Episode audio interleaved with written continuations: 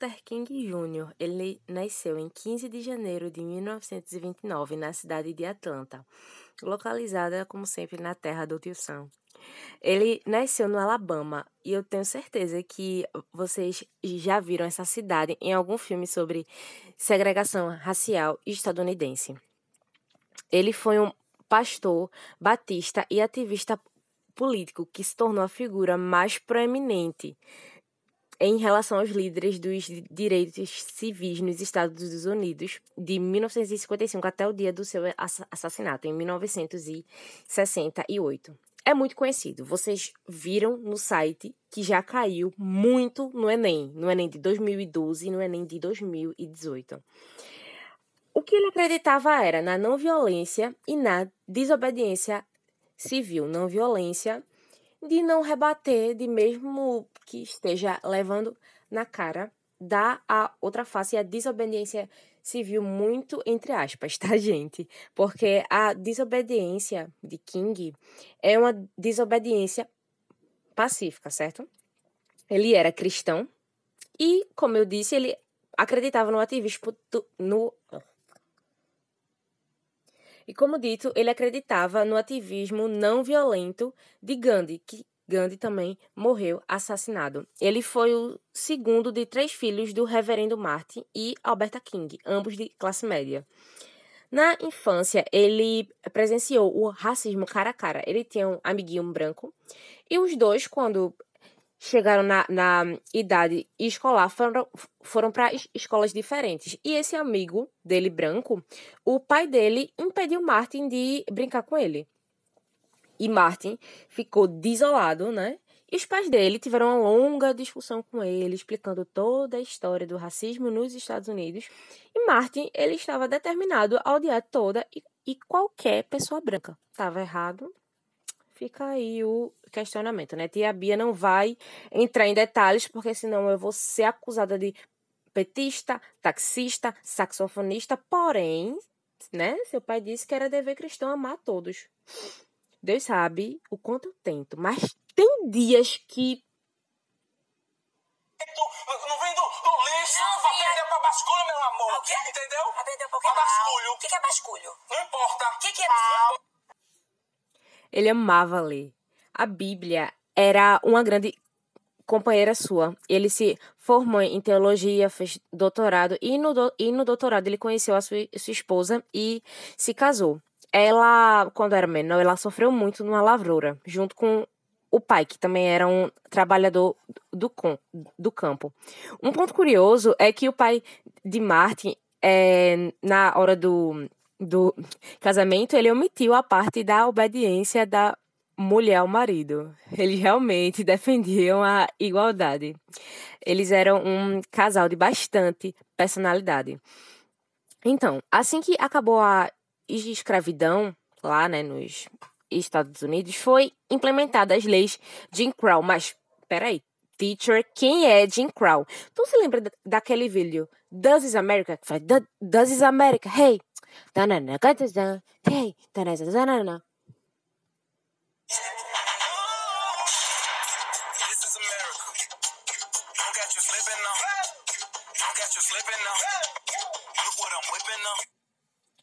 Pronto. Donald Glove, que foi esse cara aí que tava cantando essa música, Does Is American, ele tava interpretando esse, esse personagem, esse Jim Crown, é, antes de atirar. Enfim, vejam esse vídeo, ele é maravilhoso. É, e esse personagem, ele, ele era estera, extremamente estereotipado, sabe? E essas leis, essa lei, Jim Crown, ela, ela tinha como fundamentos iguais, mas separados, que é um verdadeiro absurdo. O termo iguais eles usaram por conta da Constituição dos Estados Unidos, enfim, a hipotenusa, né? Mas isso era refletido nas escolas, nos ônibus, era um verdadeiro inferno. O limite da democracia americana era a cor negra. Pois é. E no meio disso tudo surge quem? Rosa Parks, maravilhosa. Então, Rosa Parks, ela foi uma mulher que estava voltando super cansada do trabalho. Chegou no ônibus, todos os assentos para negros estavam ocupados e os de brancos não tinha ninguém. Aí ela disse: Olha, gente, eu, eu tô cansada aqui, eu vou sentar no lugar do branco. E foi um bezereré, você não vai sentar. Ela fez: Eu vou, vou, vou, vou, vou, não vou, vou, não vou. E ela foi presa. E aí, meus amigos, o gatilho foi detonado.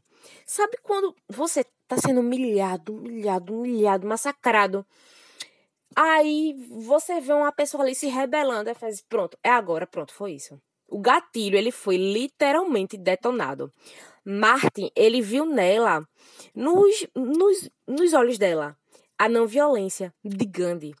Porque mesmo ela presa, ela resistia. Ela estava ali, na não violência, mas ela não brigava, ela não agredia, ela nada. E ali, estava ali o espelho de como os negros ele, eles iriam conquistar seus direitos naquele país.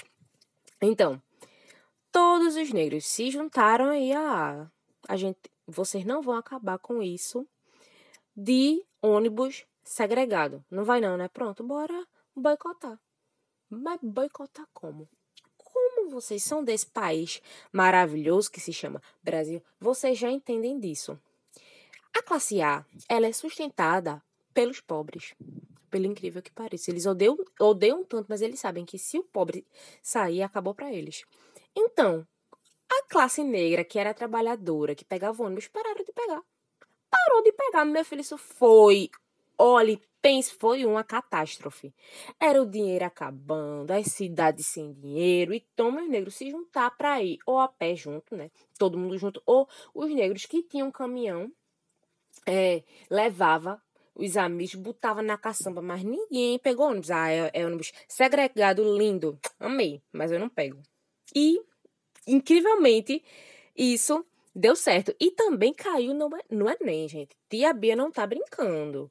Cai, olha, Martin Luther King cai e muito. E é, Luther King, ele foi muito seguido, foi ameaçado né? Ele, inclusive, abraçou muito essa, essa situação da Rosa Parks e realmente deu certo, né? Realmente deu certo. Os ônibus, eles pararam de ser segregados, mas Martin, ele virou o, o símbolo. E, e a partir do momento que ele virou o símbolo, teve um problema que começaram a fazer várias acusações a ele. É, falaram que ele tinha traído a mulher dele. E a gente não pode pensar por esse lado, por isso eu não indico o filme Selma que tem na, na Netflix, porque eles focam muito nisso. E que a gente não tem provas que é verdade. E se, e se for. Gente, eu acho que ele foi um cara que fez muito, entendeu? A gente não pode pensar por esse lado, porque ninguém é perfeito, certo? Ele teve metade da, da sua casa explodida, certa vez, graças a Deus, nenhum familiar dele foi ferido.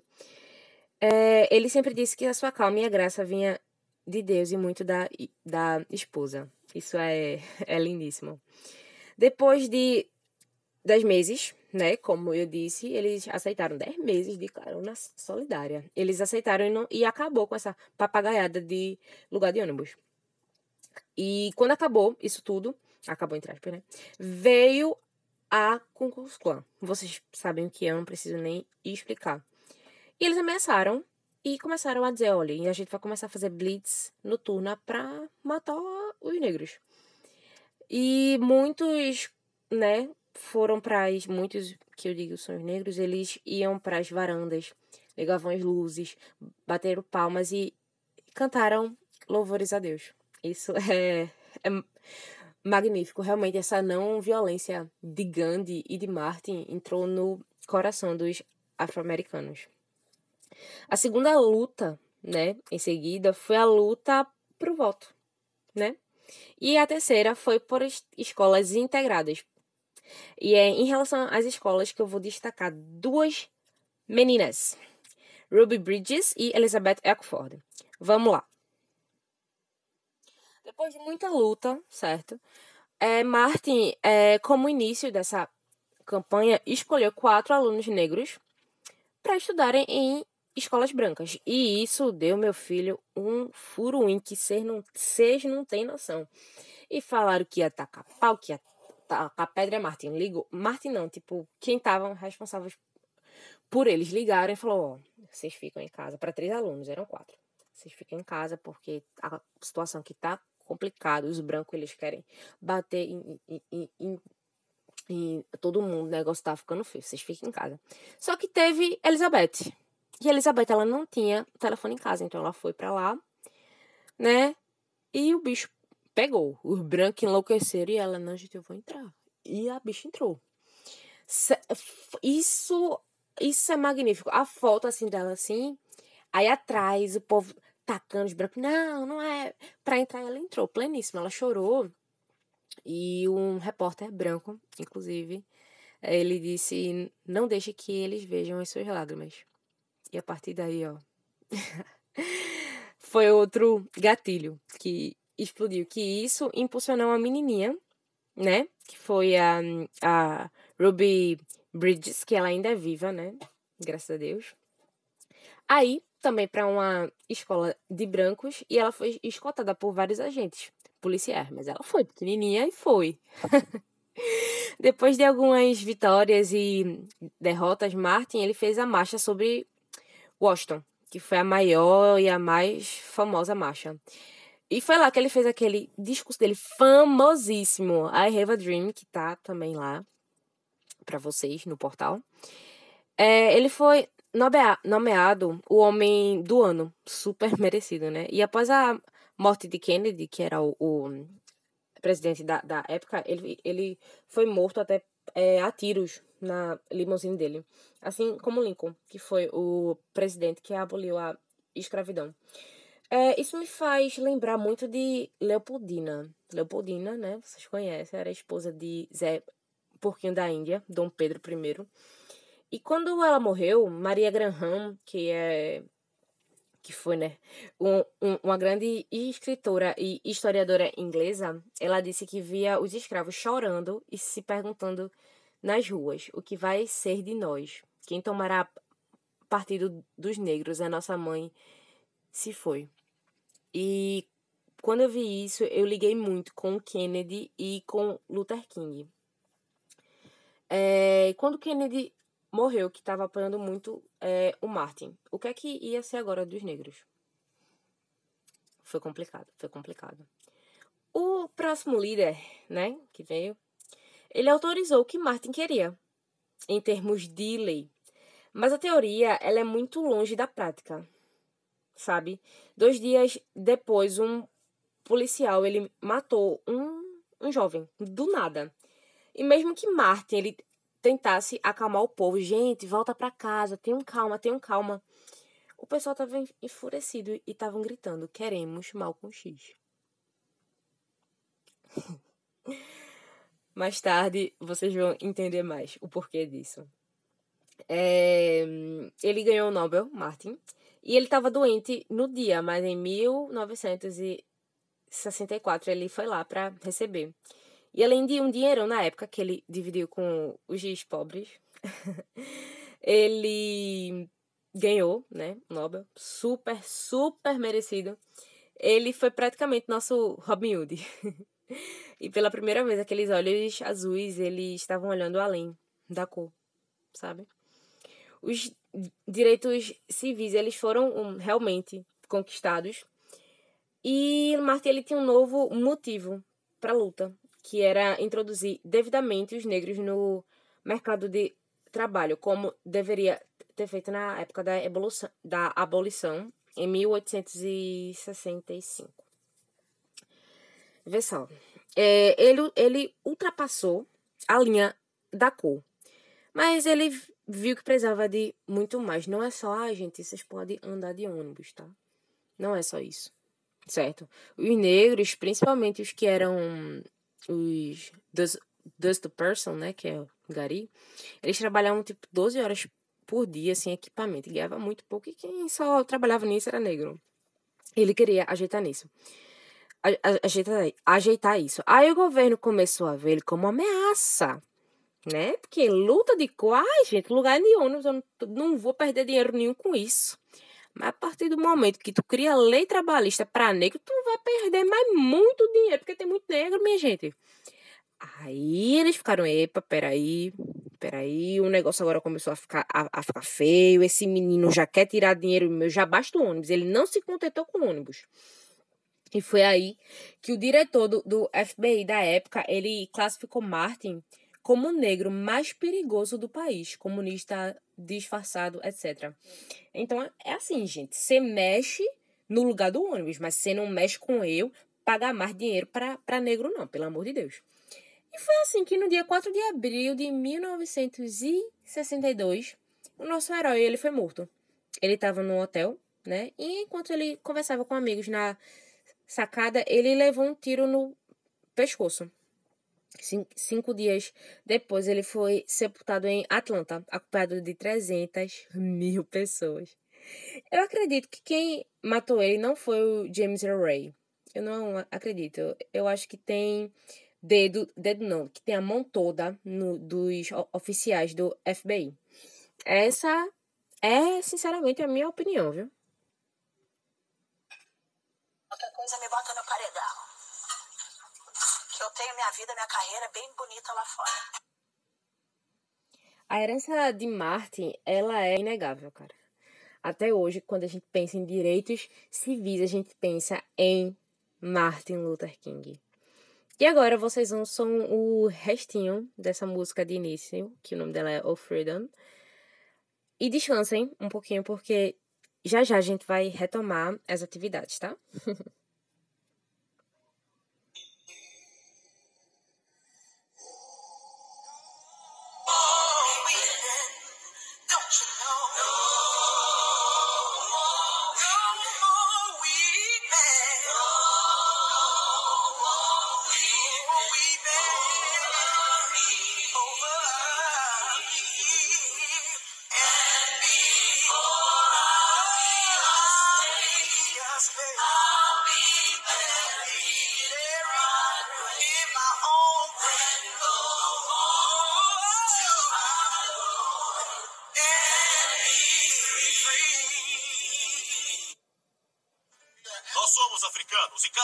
casualmente estamos nos Estados Unidos. Não somos americanos.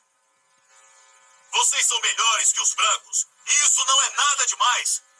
Não é nada. Por que ser igual a eles então? Por quê? Por que eles podem servir de modelo? Malcolm X inspirou e aterrorizou uma nação. Somos um povo pacífico. Somos amistosos. Gostamos de quem gosta de nós. Mas não gostamos de quem não gosta de nós. Polêmico e eloquente, ele era famoso por suas palavras. As palavras lhe trouxeram a fama. E foram elas que lhe custaram a vida. Quando a mãe dele estava grávida, os malditos da Ku Klan foram até a sua casa. Cercaram e ameaçaram e pediram que o pai dele saísse. Vocês já sabem o que aconteceu. Malcolm X ele nasceu em 19 de maio de 1929, em Nebraska. Ele era filho de um reverendo com uma imigrante. Seus pais eles faziam parte de uma associação para desenvolvimento do movimento negro. Eles viam o nacionalismo como a única forma de sair da supremacia branca. Infelizmente, isso levou a sua casa a ser alvo de racistas. Seis anos após o assassinato do seu pai, que ele foi jogado e esquartejado na linha do trem, a mãe de, de Malcolm, ele teve, ela teve um colapso mental e, infelizmente, ela teve que ser internada, certo? As crianças elas foram separadas e entregues a orfanatos. Malcolm, ele era destacado na escola, pelo incrível que pareça. e o sonho dele era ser advogado. Até que um infeliz de um professor chegou para ele e disse: Malcolm, olha, uma coisa fundamental na vida é ser realista. Advogado, isso não é realidade para um negro. Pense em algo possível. Por que não tenta carpintaria? E foi aí que ele começou a mudar por dentro. Quando Malcolm ficou mais velho, ele foi morar com a família da irmã em outra cidade e se envolveu na vida noturna. Ele começou a trabalhar como engraxate, mas também iniciou a sua vida marginal. Ele acabou indo para o Harlem, que era o palco de agitação negra. Ele literalmente foi seduzido pelo Harlem.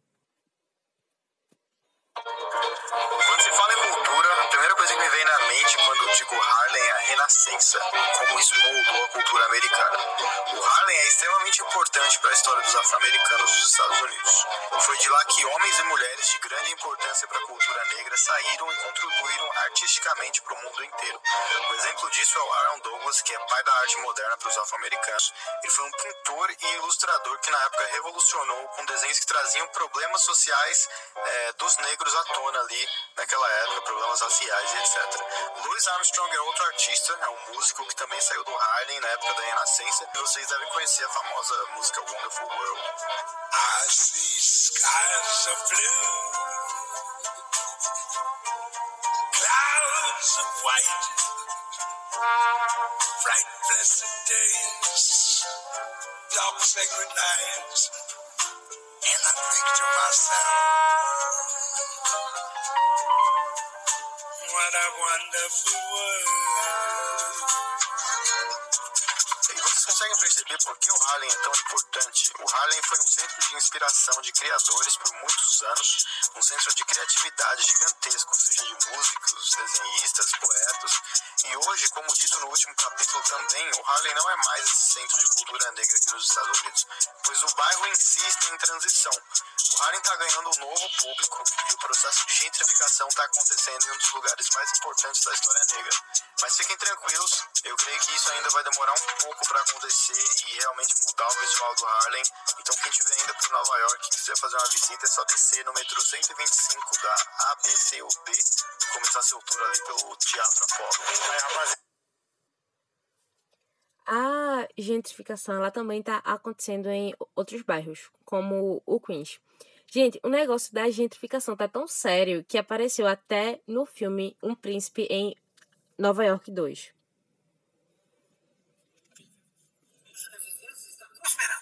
Essa gentrificação. Quando isso aqui era um bairro de negros, não tinha nada.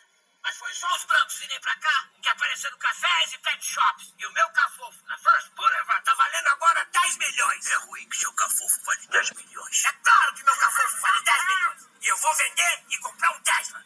Desde a nossa última. E com pouco tempo, né, Malcolm X ele virou traficante e usou sua brilhante inteligência não para virar advogado, mas para vender droga. É, e ele também começou a usar. Depois de algum tempo, ele começou a fazer assaltos junto com a sua namorada branca. O nome dela é Patrícia. Então, ele mostrou a personalidade dele uma vez em um, jogo de roleta russa. Aí um amigo dele fez: Ah, não, tu não tem coragem de se matar. Ele pegou a arma, né? Destravou e colocou na cabeça. Os caras, não, não faz isso, não faz isso, não faz isso, para, para, para. Eu tava brincando. E ele disse, tá, mas não duvide de mim mais. Aí depois ele disse que, disse assim, na biografia dele, que a arma tava sem, sem bala. Espertinho. então, é, em 1945, o Malcolm ele foi preso, sentenciado a 10 anos de prisão na cadeia. E lá sua vida foi transformada pela religião, né? Ele se tornou Malcolm X. Lá na prisão ele realmente se tornou. E ele com começou a seguir uma religião que é meio que um islamismo ortodoxo. É, o nome é Nação do Islã. A versão estadunidense pregava que os brancos não deveriam se misturar com os negros, que eram monstros criados, etc. Eu tô cheio de seus papos da turma. Já tô cansado da galera zoar da minha cara e tô cansado de apanhar. Eu não vou aguentar mais calado. Poxa, você virou muçulmano? Não. Essa piadinha do, do Greg com o Chris foi justamente isso, de Malcolm X, que ele fez, ah, não, eu tô cansado disso. Aí ele, ei, tu virou muçulmano? Então, é, essa seita, ela não é abraçada pelo islamismo tradicional, mas foi grandemente abraçada na época pelos negros insatisfeitos, inclusive pelo Malcolm. Na prisão, ele também se apaixonou pela leitura e pela escrita. Quando ele foi solto, ele mudou seu nome de Malcolm Little para Malcolm X. Por isso que eu disse que ele se tornou Malcolm X na prisão. Porque esse Little, é, ele acredita que foi um nome dado pelo, pelo proprietário de, de escravos. Tipo assim, é, o bisavô dele era escravo e recebeu esse Little do dono dele. E foi passando de geração em geração. Ele não, ele não queria mais ter esse Little de escravo. Ele, ele pegou e usou esse Malcolm X agora. então, ele viveu, né, viajando o, o, o país e inaugurando novos templos. Mas assim, ele tinha residência fixa mesmo em Nova York. Em 1956, ele conheceu a sua esposa e se casaram. E foi ali que ele começou a escrever sua autobiografia, com 37 anos.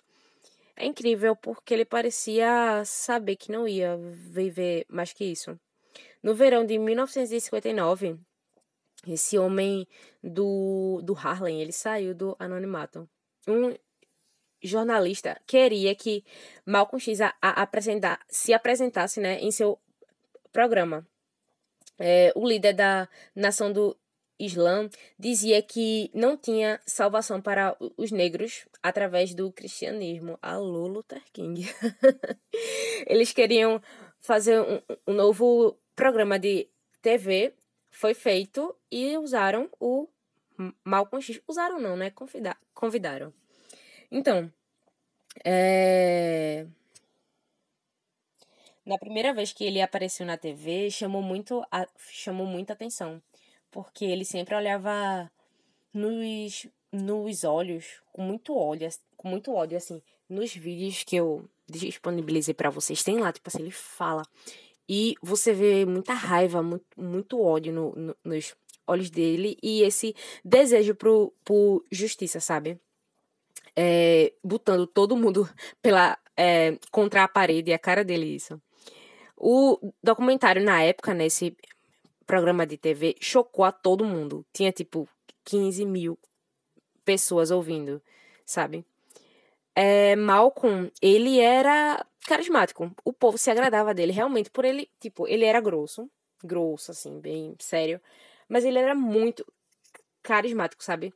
Luther King, é, ele era muito mais calmo, assim, então. Mas Malcolm, ele era muito carismático e o povo se agradava dele. Ele foi um dos grandes oradores da sua época. Até hoje é difícil medir o tamanho da, da influência da voz dele. Ele praticamente criou um livro falando: Ei, eu falo tudo que você quer falar sobre os brancos e tem medo. e isso ultrapassou realmente gerações. É, as pessoas perguntavam para ele: Ô Malcolm, tu é um militante? E ele: Não, eu sou apenas Malcolm. ele estava ali fazendo histórias e mudanças. Ele considerava os brancos como demônios, mas aos poucos ele foi mudando sua perspectiva. Falar da situação do. Bom, teve uma certa vez que ele estava andando de carro e do lado tinha um branco e disse: Olha, esse branco para ele, olha, eu gosto muito de como você fala e tal. Você fala muito bem, fala sem medo.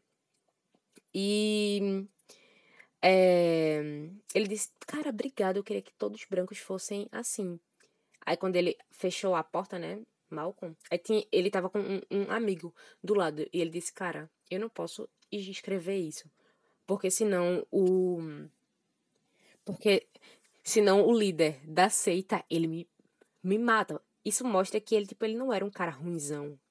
ele queria que todos os brancos fossem daquele jeito, mas a, a realidade é totalmente diferente. E é assim, depois de um tempo, Malcolm ele descobriu um escândalo do seu líder. Ele tinha tido relações com seis meninas adolescentes e tinham sete filhos que ele não tinha assumido.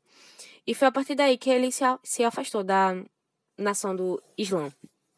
Ele não teve medo de botar realmente a boca no trombone, porque ele já sabia que estava com os dias contados. Muitos consideravam, consideravam a saída de Malcolm como alta traição. Ele disse que seria porta-voz agora apenas dele e do seu povo. Isso é lindíssimo. ele foi uma vez a Meca, né, como bom muçulmano. E lá ele viu que brancos e negros, eles podiam ser bons e serem juntos, sabe? É, foi praticamente uma, uma epifania para ele. Ele renunciou o ódio incondicional aos brancos. E ele, ele viu que todos podiam ajudar na luta contra o racismo. Bom, ele pregando isso, ele foi super aceito no mundo. Tipo, olha, ele virou a ser, ele é o segundo é, Martin Luther King, que maneiro. Mas nos Estados Unidos foi problema. As pessoas desconfiavam desse novo Malcolm, sabe? Então, como ele sabia que os dias dele já estavam, né, acabando, ele disse que ia começar a viver a vida cada dia como já como se já tivesse morto. e ele disse, né, que não ia viver o suficiente para acabar de escrever o livro. E infelizmente isso foi verdade. No final da tarde de 21 de fevereiro de 1965, ele se aproximou do palco de um teatro do Harlem com sua mulher e suas filhas, e elas viram o pai ser morto brutalmente com 16 tiros por membros da nação do Islã. A esposa dele estava grávida de gêmeos, com 39 anos. Cara, Malcolm, ele foi um dos primeiros a mostrar a vida dos negros nos guetos. E ele relacionou sua própria experiência. É uma história mais ampla. O, a contribuição dele é realmente inegável. E os X-Men? Bom, eles surgiram bem na época da marcha da, das crianças, aquelas que teve cães e mangueiras, lembra? em 1963. Eles foram criados por Stan Lee e Jack Kirby. Os quadrinhos com aventuras de seres super dotados que viviam à margem da sociedade. Bom, vamos começar pelo professor Xavier, certo? Ele é um milionário que foi professor de uma universidade. Gente, ele é milionário pela, pela herança da mãe, tá? Ser professor de faculdade não deixa ninguém milionário. a mãe dele se casou com um homem que só casou com ela por interesse. Então ele ganhou um irmão adotivo que caçoava, que caçoava muito dele. E foi ali que ele, que ele começou a descobrir os seus poderes mentais. Ele é cadeirante por conta de uma luta contra um, vilão, mas tem algumas fases da equipe que ele, que ele tá andando. Ele começou suas pesquisas de genética mutante e ali ele se tornou pioneiro e grande celebridade na mídia. Ele sempre estava dando alguma entrevista sobre, mas nunca falava que era um mutante, por medo de represália mesmo, sabe? Até descobrirem que era os X-Men e que morava na escola Xavier para jovens superdotados. Gente, Charles Xavier é um personagem complexo e com muitas camadas. Então, camadas! As cebolas têm camadas. Os ogros têm camadas. A cebola tem camadas, entendeu? Nós dois temos camadas. Ah. Então, até aí, né, em relação ao professor Xavier, tá tudo ok. Mas em relação ao Magneto,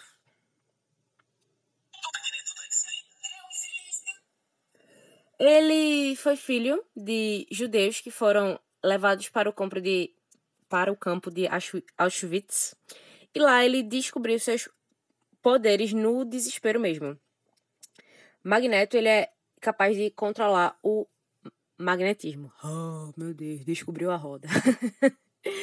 Lá ele também conheceu uma Roma chamada Magda, e os dois fugiram do, do, do campo durante uma revolta em 4 de outubro de 1900, 1944. Com muita dificuldade, eles reconstruíram sua vida e eles, e eles tiveram uma filhinha, que o nome dela era, era Anya. A partir dali que ele começou a atender pelo nome de Magnus. Apesar de Magnus ser chantageado por um capataz e ter que dar metade do seu salário para manter seu emprego, eles viviam tranquilamente em uma vila russa. Daí chegou uma hora que ele não estava mais aguentando e recusou as de tá dando a chantagem. Aí Magnus ele teve a sua casa incendiada por esse cara e não recebeu ajuda nenhuma de nenhum vizinho, né? E a partir daí ele viu a sua filha sendo queimada viva. Aí lascou, né? Ele começou a utilizar os seus dons de controle do magnetismo para matar todo mundo que estava no local, minha gente. O bichinho ficou doido, revelando pela primeira vez seus poderes mutantes publicamente. Chocada com a cena, Magna ela abandona ele sem saber que estava grávida, né? Ela subiu até uma montanha e ela foi acolhida lá pelo alto revolucionário e ajudada da, por uma criatura que o nome dela era Bova, né? Que era ele. Mas, mas tudo bem. É, e ele teve dois filhos gêmeos. Ela teve, né? Dois filhos gêmeos. Bivitelinos. Um menino, igual ao pai, e uma menina, igual à mãe. Magda, ela fugiu, deixando as, as crianças aos cuidados do alto revolucionário, que os repassou a Django Maximiov, que era um cigano que morava numa tribo nas proximidades. Então, em uma das suas viagens, o professor Xavier ele visitou uma clínica em Israel que era destinada às vítimas do Holocausto. E ali ele conheceu Eric Linzer, que era o nosso amado Magnus e que futuramente seria o nosso Magneto. É, os dois eles se tornaram aliados com frequentes e ótimas discussões sobre o rumo que os mutantes deveriam ter. É, eles dois eles tiveram uma, uma amizade mútua muito bonita, porque os dois eles tinham o mesmo ideal, que era melhorar a qualidade de vida dos mutantes. Só que aí é, Magnus ele se, se apoderou da reserva do ouro do barão e se separou de Charles por ter visões conflitantes das das dele, né? Como vocês sabem, eles tinham uma visão muito diferente uma, uma, uma da outra, como eu deixei no portal. Um, ele pensava como o nosso amado Luther King. Não, minha gente, calma. Nós é que temos que nos adaptar no mundo dos seres humanos. E o nosso Magneto era igual no, o, o Friend Malcolm X. É assim, ó. Se tu não quiser me, me aceitar, problema teu. Porque eu tenho poder o suficiente para acabar com tudo aqui para ficar só mutante. Assim, é totalmente o oposto. E Magneto, ele abandonou a crença na humanidade, 100%. Passando a acreditar que somente dominando a, a humanidade, os mutantes, eles poderiam ter uma chance de sobreviver. Aí, a partir daí, Magnus, ele passa a atuar como um terrorista, né? Lutando a favor dos mutantes contra a humanidade. Por causa dos inúmeros acontecimentos terríveis que aconteceram ao longo da sua vida, Magneto ele se tornou um personagem muito rancoroso, principalmente com os humanos normais. E agora chegou na parte que eu tanto, tanto, tanto, e eu espero que vocês também, porque isso deu um trabalho que vocês não têm ideia, de comparar os personagens fictícios com os nossos heróis da vida real. A gente tem Martin Luther King e Professor Xavier, que são esses dois personagens é, extremamente calmos, extremamente pacientes e de uma classe boa, que no caso é Malcolm. Foi mal. Professor Xavier, que é bilionário. E a gente tem o Luther King, que era de classe média. Extremamente calmos e que queriam que tudo fosse bem, porque geralmente, é, quando a gente tá num nível ok, a gente acha que tudo pode se resolver com a calma e com a paciência. Não, gente, vai dar tudo certo. Mas quando a gente já tá numa situação de vulnerabilidade, como era o caso de Malcolm X, pobre, sem pai, sem mãe, em lar adotivo, e do outro, judeu, que foi capturado por nazistas, vivendo na miséria com com a, com a mulher, por causa de um suborno, eles querem o agora, eles querem resolver no agora. Sabe? E aí eu acho uma ligação muito interessante para vocês entenderem esses dois personagens afro-americanos a partir de desses personagens fictícios, que são, querendo ou não, super diferentes, mas iguais. Esse foi realmente o motivo que eu escolhi para esse projeto. Malcolm, ele atingia mais que Martin, sabe? O cristianismo, ele estava ligado ao ser escravocrata, que era o que Malcolm X ele acreditava. É, ele acreditava que você está numa religião que amansa a sua irritabilidade, entendeu? Malcolm, ele não ligava pro que a mídia branca falava ou fazia. Martin, sim, ele se importava. Malcolm, ele via Martin realmente como um rival, ele, ele dizia que Luther King ele implorava aos brancos direitos natos, que não podemos sofrer pacificamente, oferecer a, a outra face. Engraçado é que Malcolm ele faz Martin parecer bonzinho demais. A partir do momento que tu conhece Malcolm e tu conhece Magneto, você olha e faz, cara, eles são muito bonzinhos. Pelo amor de Deus, não. Esse negócio de dar a, a outra face, não. Entendeu? É...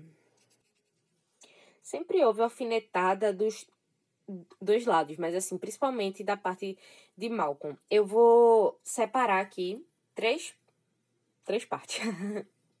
o primeiro foi o negro que ele estava vendendo jornais e do nada ele levou um soco no, no rosto.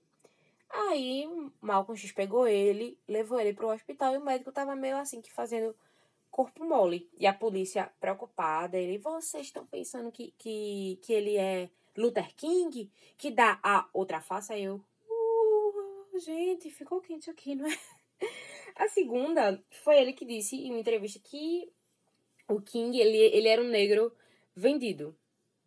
O terceiro é que ele dizia que Luther King queria que os negros sentassem no mesmo re re restaurante é, que ele foi escravizado por 400 anos. Sabe que, assim, ele acreditava que Luther King, ele queria sentar, ele queria ter o direito de sentar no restaurante que ele construiu como um escravo. E é, Malcolm X, ele não, ele não acreditava nisso. Ele não, minha gente, eu quero construir o meu próprio restaurante como um ser livre e um que branco entre ali, sabe? E assim, uma frase que me impactou bastante foi uma vez que Malcolm, é, ele disse que, como eu disse que Luther King ele era cristão, ele sempre cantava muito, louvava muito a Deus. No primeiro podcast, eu coloquei lá, né? Aquela música que é O Freedom. Lindíssima, cristã e tal. E a partir daí, Malcolm X ele começou a falar que King ele cantava canções de ninar para os negros para fazerem eles esquecerem da escravidão. Gente, isso é muito, muito pesado. E eu vou colocar aqui um, um áudio, né? que mostra exatamente a mesma coisa em relação ao Magneto e ao professor Xavier.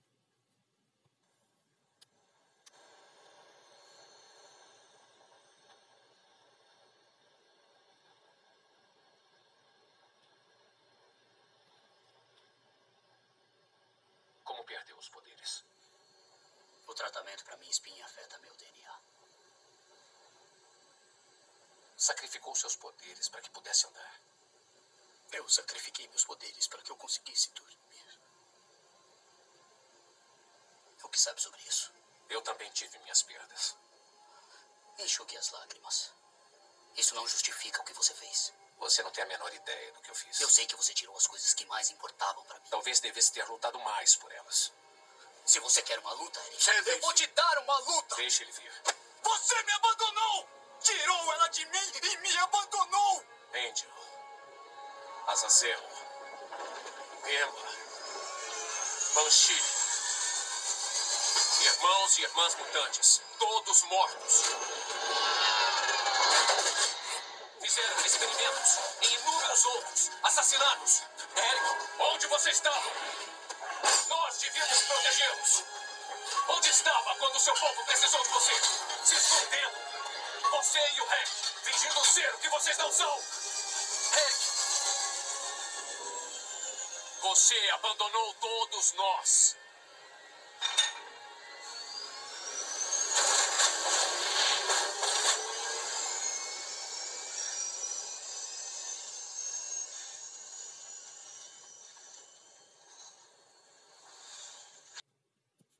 Assim, e eu tento ser o, o mais justa possível, porque olhando por essa perspectiva, a gente pensa, não, minha gente, Luther King, é, junto com o professor Xavier, são dois bestas. Pela, não, minha gente, pelo amor de Deus, bora cancelar, bora fazer um mundo só com Magneto e com Malcolm X.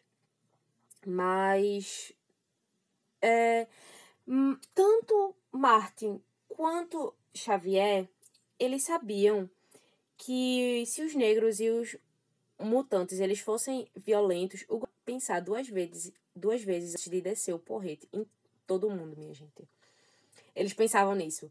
Já é, Char Charles, já Magneto junto com Malcolm X, não, eles pensavam no, no agora, não, não, minha gente, vamos atacar, depois a gente vê, entendeu? É muito triste porque Malcolm e Martin, eles nunca puderam fazer uma reunião juntos. Porque Martin, ele sabia que, sabia que a partir do momento que ele interagisse o mínimo que fosse com Malcolm X, ele ia perder o apoio total dos brancos. Foi a partir daí que o Malcolm, ele começou a, a dizer que o Martin, ele era um negro vendido, entendeu? É muito, é muito triste porque é, você vê que você ser violento ou não, as pessoas vão te odiar e vão te matar do mesmo jeito. Cara, tu pega Gandhi, Gandhi foi morto. E ele era o símbolo da não violência. Martin também foi morto. E Malcolm X, que batia a boca, que fazia tudo, foi morto.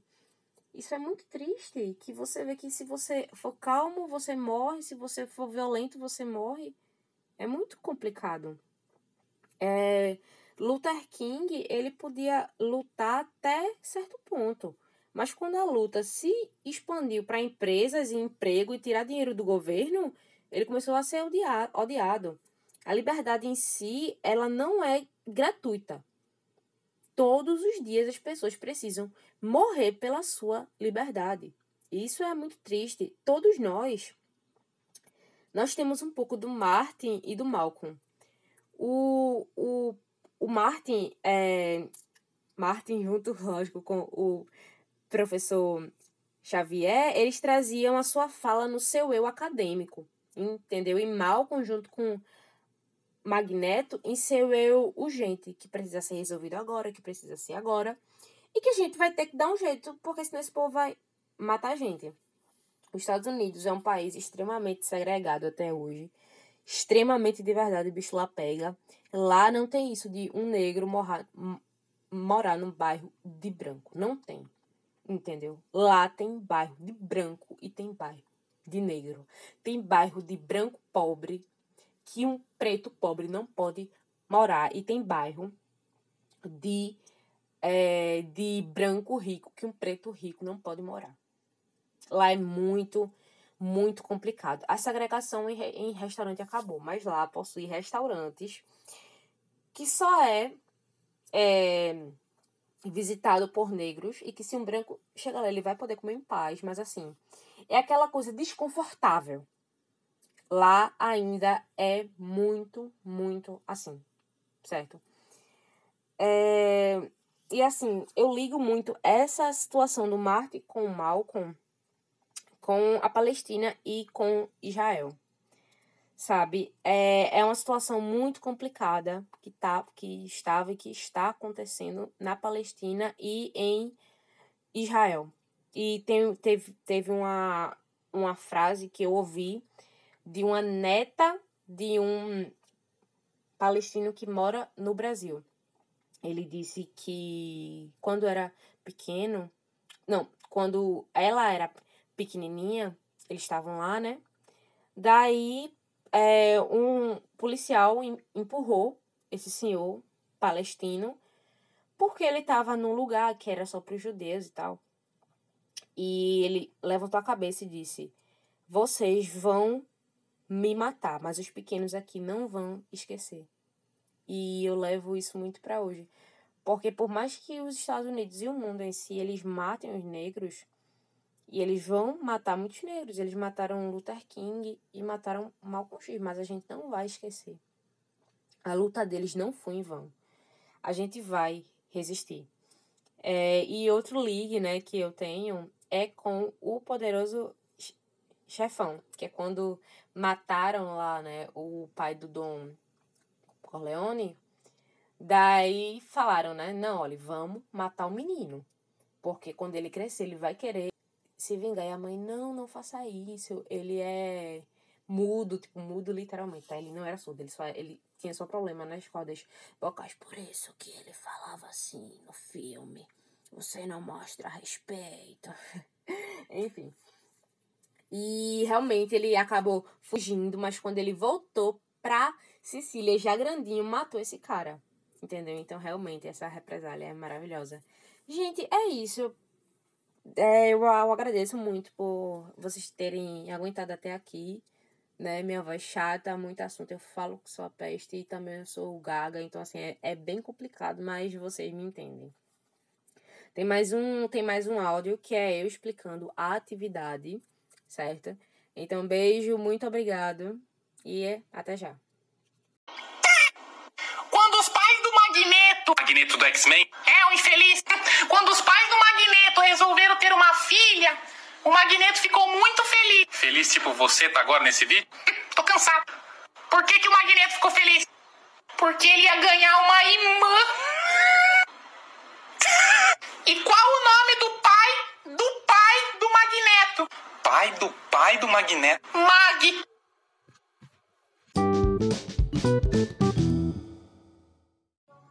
Oi, gente! Tudo bem? Agora eu vou explicar um pouquinho sobre a atividade. Ela lá tá muito bonitinha, tá auto-explicativa, mas em resumo, o que é?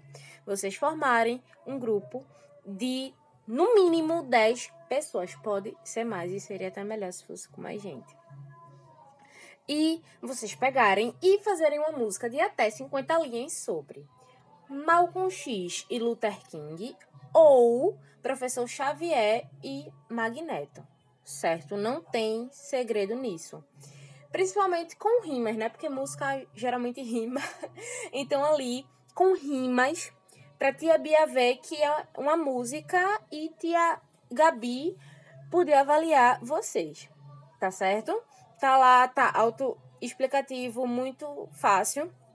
Não tem é, mínimo, né? Linhas mínimas, mas assim, o ideal, o ideal quando eu digo é que você é praticamente obrigado a quando tratar ou de um, né, que é Malcolm X e Luther King, ou de Magneto e professor Xavier, vocês juntarem a vida com a obra, ou seja, vou fazer a música sobre Malcolm X e Luther King.